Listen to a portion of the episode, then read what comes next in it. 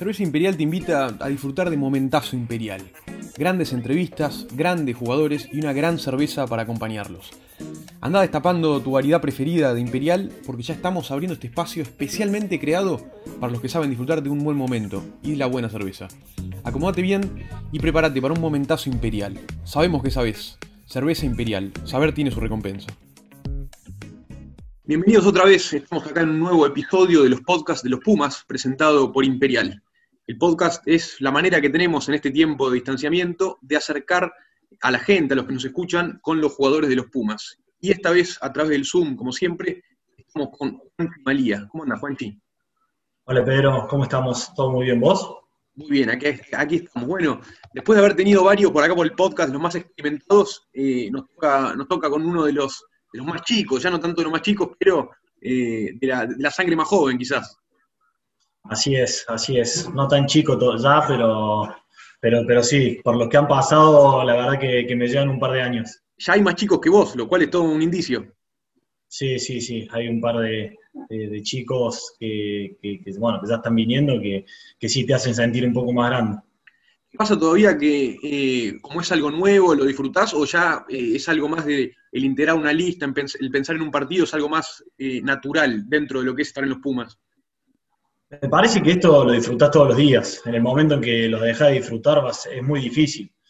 Eh, si, si, si, te levantás como con una carga, con un peso para venir a entrenar y demás, yo creo que, eso te, se te complica. Eh, por mi parte me encanta, lo disfruto muchísimo, es lo que elegí eh, para hacer eh, de mi vida, así que trato, y trato e intento disfrutarlo todo el tiempo, ya sea los entrenamientos acá, el gimnasio, cada sesión de video, eh, en cada lista que te toca, te toca integrar, los partidos que te toque jugar, los minutos que te toque eh, participar, eh, creo que, que, que, se disfruta. Los momentos libres también, la verdad que tenemos un grupo espectacular que, que te hace pasarla bien en, en, todo momento.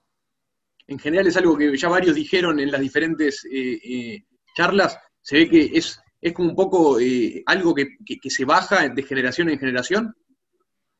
Sí, sí, sí, sí, desde que llegás acá te hacen sentir como, como uno más, como uno, uno más del grupo, te hace sentir eh, parte y eso es muy importante y creo que como vos decís, eso es un legado que, que, que se va dejando, que, que, te lo van transmitiendo y, y, así se hace con todos. Eh, ¿Vos a, a, qué edad empezaste a jugar en el, en el Jockey de Córdoba? Que nota por, por tu tonada. Eh, ¿Cuántos años tenía cuando empezaste? Eh, a los cinco años empecé ahí, bueno, mi viejo jugaba ahí, tengo toda mi familia que, que, es parte del club en diferentes disciplinas, de, de, parte de mi mamá también. Así que bueno, desde chico estoy en el club, pero empecé a jugar a, al rugby a los cinco años. ¿Y al principio cómo, cómo te iba? No, la verdad que recuerdos tengo muy pocos, pero me llegaban y estaba eh, desde temprano ahí en el club y me quedaba hasta tarde eh, haciendo de todo. Al principio, al principio, bueno, cuando sos más chico, viste, te dan una pelota y empezás a correr para todos lados. Eh, y bueno, después siempre te quedás ahí en el club con, con tus amigos, compartiendo también con, con los más grandes, viendo la primera de tu club, viendo cómo, cómo se, se forma toda una vida ahí adentro, que, que está espectacular. Eh, y bueno, y a medida que vas creciendo vas empezando a vivir diferentes etapas dentro del club que también están tan espectaculares. El, el Mundial 2007, que fue eh, todo lo que significó para el rugby argentino, eh, vos tenías 11 años, me imagino también a esa edad era, era una revolución, ¿no? Sí, era lo máximo, era lo máximo. En ese momento hacía las dos cosas, yo jugaba al rugby y jugaba al fútbol, eh, jugaba al fútbol en el colegio también, eh, y me acuerdo que todo el mundo cuando pasaba de rugby a jugar al fútbol, todos cuando mis compañeros me preguntaban, che, ¿qué onda? ¿Qué está pasando? ¿Cómo es esto? ¿Es un suceso histórico? Y la verdad que sí, creo que marcó un antes y un después en la historia del rugby argentino y fue algo muy, muy lindo. Era chico, tenía 11, pero, pero tengo, tengo recuerdos firmes de, de ese mundial espectacular. ¿Con, ¿Con, quién veía los partidos? Y con mis viejos, por ahí nos juntábamos con, con, mis amigos del club también, siempre nos juntábamos en algún lugar, en alguna casa, o por ahí algunos partidos también los hemos visto todos juntos en el clubhouse de, de rugby, me acuerdo, eh, y, y, compartíamos tardes muy lindas. ¿Llegaste a compartir con algunos del, del Mundial 2007? Sí, sí, sí, llegué a compartir con, tuve la, suerte de, de, poder compartir con, con, algunos de ellos, con, con el que más afinidad o, más cercanía tuve fue con Legui, que, que bueno, terminamos, se terminó retirando eh, en el último mundial, eh, justo coincidió que, era mi, debut como titular con la camiseta de los Pumas también, y bueno, toda esa semana la verdad que fue muy emotiva con él, tengo recuerdos muy lindos. Eh, con Juan Hernández también compartí algunos entrenamientos, eh, no partidos, y no sé si, no me acuerdo si hacia alguno más, pero, pero creo que desde el Mundial 2007 con eso fue lo que tuve la chance de compartir dentro de una cancha. ¿Quién era el que mirabas cuando tenías 11 años mientras veías el Mundial? ¿Con quién soñabas ser? Y la verdad que Juan Hernández eh, creo que fue un poco el referente de todos, por lo menos en, la parte de los WACs. Creo que a partir de ese Mundial 2007 se transformó en un, en un referente para, todo el rugby argentino, eh, no solamente por lo que hizo en ese Mundial, sino también por lo que significó de, a partir de ahí para, adelante. Después, unos años después, eh, llega ya la etapa de, entrar dentro de lo que es el sistema de, de la UAR eh, te convocaron para, participar en los entrenamientos en las academias. Sí, sí, fue, me acuerdo fue después de un argentino juvenil que nos llamaron a, varios del, seleccionado de Córdoba a empezar eh, en la academia, en los pladares en ese momento, a entrenar y a partir de ahí, bueno, eh, te iban llamando a concentraciones juveniles también y que, eran preparaciones previas a, lo que eran los mundiales, a lo que son los mundiales juveniles. ¿Cómo eran tus semanas en esa época de doble entrenamiento eh, más colegio. Sí, entrenaba, iba al, colegio a la mañana, salía tipo dos y media de la tarde, a las tres entrábamos a entrenar ahí en el Pladar, me pasaba a buscar a mi, mi vieja y me llevaba directamente. Eh, entrenábamos hasta las cinco y media más o menos, ahí volvía, volvía a mi casa, merendaba y bueno, hacía un par de cosas del colegio, por ahí si tenía que estudiar algo y a las siete ya, ya me iba para el club eh, a entrenar con, con mi división. En esa época, ¿cuál era el foco principal de la preparación que tenían? Eh, yo me acuerdo que nos preparamos, yo entré a mediados de 2014 más o menos y ya, empezaba la preparación para el Mundial Juvenil de 2015 en Italia.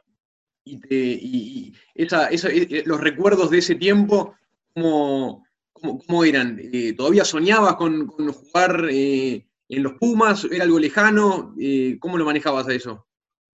Y ahí estaba, la verdad que estaba bastante tranquilo, no, no sé si pensaba tanto en el más allá, iba viviendo, me parece, los diferentes momentos, eh, las diferentes concentraciones. También me tocó estar lesionado el hombro, me tuve que operar. Ahí yo entonces estuve seis meses sin jugar, entonces eso también te, te hace bajar un poco. Me acuerdo que a la pretemporada eh, para, para, el Mundial Juvenil esta 2015 no me llaman y termino yendo, en un principio, y termino yendo por, porque a uno de los chicos le habían, dado mal, le habían dado mal unos estudios del corazón, una cosa así, a Nacho Albornoz, me acuerdo. Y, bueno, me terminan llamando y bueno, a partir de eso fui quedando. Eh, por suerte después terminamos yendo los dos al Mundial Juvenil en 2015, así que bueno, terminó siendo toda una anécdota que, nos quedará y bueno, gracias a eso también eh, pude meterme y ganarme un lugar dentro del equipo. ¿Y repetiste en 2016? Sí, repetí después en 2016 en Manchester. Te, tocó ser parte de, un, muy buen año en cuanto al rendimiento y en cuanto a los jugadores que quedaron después y con los que ahora seguís siendo parte del equipo. Sí, la verdad que ahí también teníamos un grupo brillante, eh, muy bueno por donde se lo mire. Estábamos, la verdad que confiamos en el uno y en el otro eh, por sobre todo. Teníamos los objetivos muy claros también. Entonces, bueno, creo que se terminó redondeando algo muy lindo, todo lo que vivimos eh, ese mes y medio, dos meses eh, en Inglaterra, y se terminó coronando con un tercer puesto que, hasta ahora es histórico. ¿Y te tocó, te tocó anotar por, triplicado ese día? Sí, sí, ese, ese, último partido, la verdad que fue muy lindo también, es un, un gran recuerdo que tengo, no solo por mí, sino por todo el equipo, por lo que se logró y porque, bueno, la verdad que tenemos la ilusión de, ir y salir campeones del mundo. Cuando quedamos afuera en semifinales, eh, la verdad que nos dijimos a nosotros que, que, habíamos ido para hacer historia y nadie había logrado el tercer puesto aún en un Mundial Juvenil, así que, bueno, salimos a jugar ese tercer y cuarto puesto como si fuera la final para nosotros. Eh, se habla mucho de, de poner el foco en el tema del Mundial Juvenil, de que es una etapa más y que no se termina eh, nada, que la carrera sigue y que, el proyecto de cada uno eh, eh, continúa. en tu caso, ¿lo pudiste asimilar después del Mundial? Sí, sí, obvio. Creo que es una etapa más de todo lo que es este proceso y de hecho hay casos de, jugadores que actualmente juegan en los Pumas y en Jaguares que por ahí no han pasado o, no han disputado partidos con los Pumitas o no han sido llamados, que, la verdad que, no sé, se me viene a la cabeza Gonzalo Bertranú, Seba Canceliere, Lucas Mensa, que, bueno, como, como te digo, es una etapa más, la parte juvenil y, y estos mundiales juveniles son una parte más, eh, en mi caso, la verdad que me enriqueció muchísimo, me hizo crecer muchísimo, no solamente como jugador, sino también como persona y conocer a chicos de otras provincias que por ahí eh, tienen los mismos sueños o las mismas expectativas que uno, pero, pero creo que como vos decís, no son determinantes en la carrera de un deportista eh, y en el caso de este en el rugby.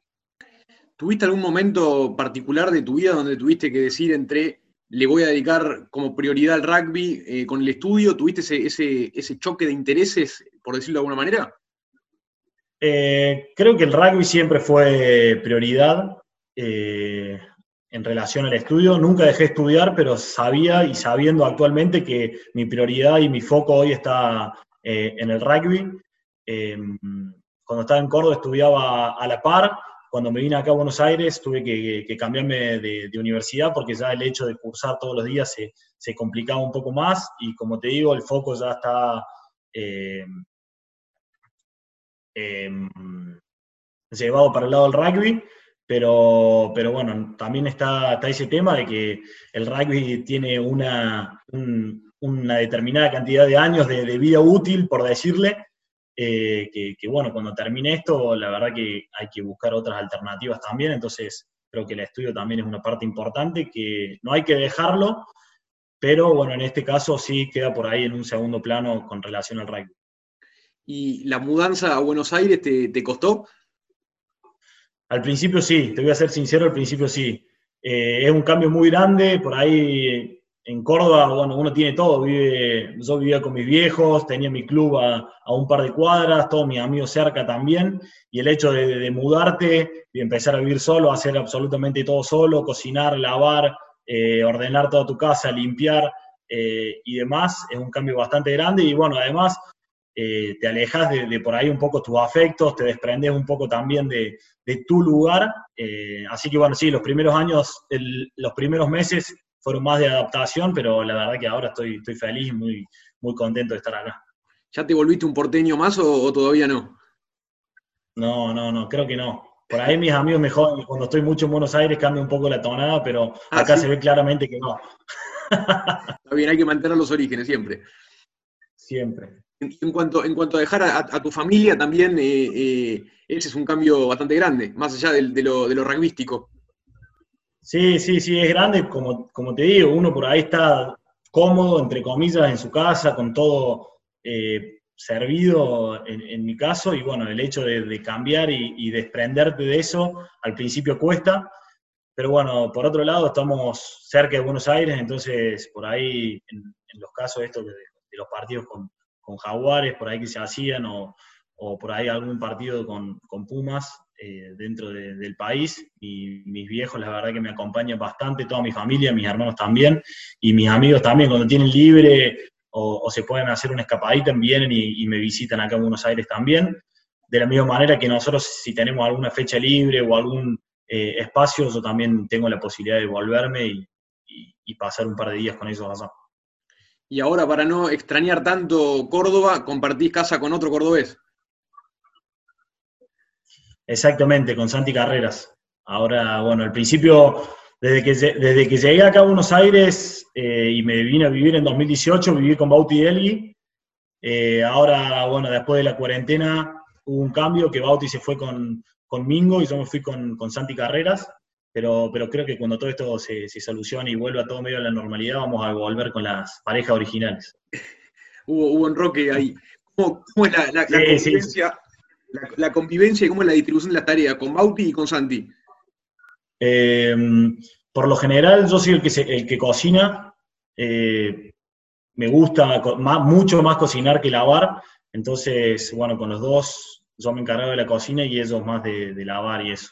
Y el orden de la casa era compartido.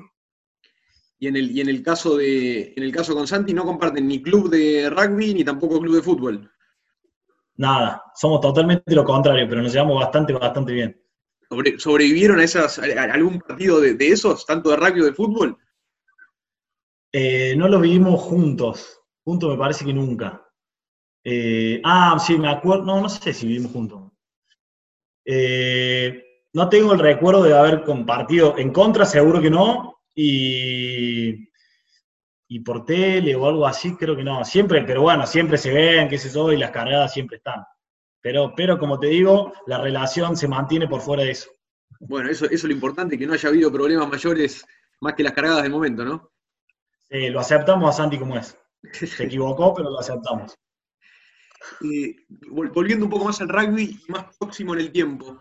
Eh, en, el, 2019, bueno, te tocó jugar el, Mundial y la primera, eh, esa convocatoria tan importante para vos, eh, pero antes tuviste un momento importante y supongo que, influyó también en, que estés en Japón, que fue la Carry Cup con Jaguares 15.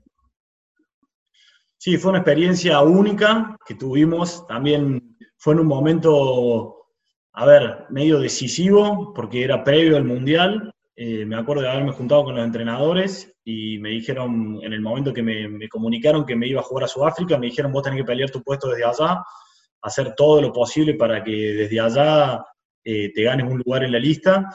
Y bueno, creo que como todos los que fuimos eh, a jugar la Carry Cup allá en Sudáfrica, lo que teníamos en mente era jugar el Mundial y, nos preparamos y nos levantábamos todos los días con ese pensamiento, con esas ganas, con esa ilusión, con ese sueño. Eh, y, bueno, desde allá nos apoyamos entre todos, la verdad que laburamos todo, todo el equipo, todo el grupo, eh, incluido el staff, laburó de manera eh, espectacular allá, creo que se vio también en los resultados, así que bueno, creo que, nos hizo crecer a todos. La verdad que el, pueblo donde estábamos no había muchas cosas para hacer, entonces nos concentramos mucho en el entrenamiento, teníamos, la verdad que el centro donde entrenábamos teníamos absolutamente todo, gimnasio, cancha, pileta, entonces nos focalizamos en eso con, la vista puesta en, ganarnos un lugar en, la lista para el Mundial. Y eso puede ser que se haya eh, reflejado en los resultados cuando uno mira las, los, amplias, las amplias victorias y, partidos quizás anotando hasta los últimos minutos, como que el equipo y los jugadores individualmente, nadie, nadie regalaba una. Sí, sí, aparte había una competencia interna también eh, dentro del equipo por ganarse un lugar por el fin de semana que, estaba muy buena y creo que eso sumaba mucho al equipo. Eh, la verdad que cuando uno se va por ahí un mes y medio, dos meses o hasta tres meses a un lugar eh, para jugar al rugby, lo único que quiere es llegar al fin de semana y poder jugar al rugby, más que, más que el hecho de, entrenar durante la semana, por más que se disfrute también. Entonces creo que cada fin de semana es una oportunidad para, para cada jugador de ganarse un lugar y dentro del equipo y poder así afianzarse eh, todos los fines de semana. ¿Qué es lo, que más te llamó la atención de, esa experiencia en cuanto a lo diferentes? Eh, quizás las canchas, quizás eh, los rivales, ¿hubo algo así en particular que, hayas notado la diferencia? sí, la verdad que te, hace, te hace volver un poco, a ver, nosotros habíamos tenido la experiencia de jugar en, en Jaguares y que bueno, jugás en los mejores estadios del mundo y por ahí es bajar un, escalón en cuanto a eso, en cuanto a las comodidades y demás, que, está buenísimo también porque te hace volver a, recuperar por ahí ese, espíritu un poco amateur, eh, entre comillas, que está espectacular. Eh, después el hecho de convivir todo el tiempo con un equipo, eh, no me acuerdo la cantidad, pero éramos 30 jugadores más o menos, o 25 jugadores que compartimos durante dos meses todo, absolutamente todo.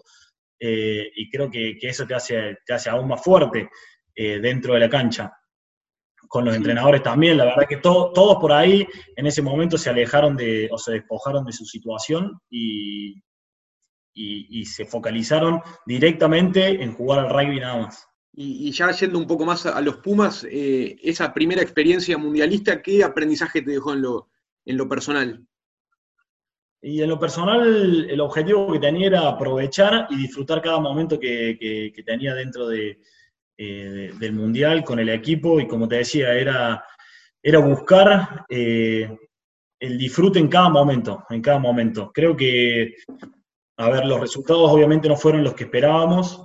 Sin duda teníamos una gran ilusión, todos habíamos hecho un gran esfuerzo, eh, todo el equipo, teníamos otras expectativas. Lamentablemente no se dieron eh, los resultados. Creo que tenemos que aprender de, por ahí las cosas que, no, hicimos tan bien, poder corregirlas a partir de, bueno, desde el momento en que terminó, ya empezar a construir lo que se viene para, para ya estar pensando en, lo que va a ser el Mundial de, 2023 y, aprovechar, como te digo, cada oportunidad, cada momento, sean 5, sean 10, sean 15 minutos dentro de la cancha, sea cada sesión de gimnasio, cada entrenamiento.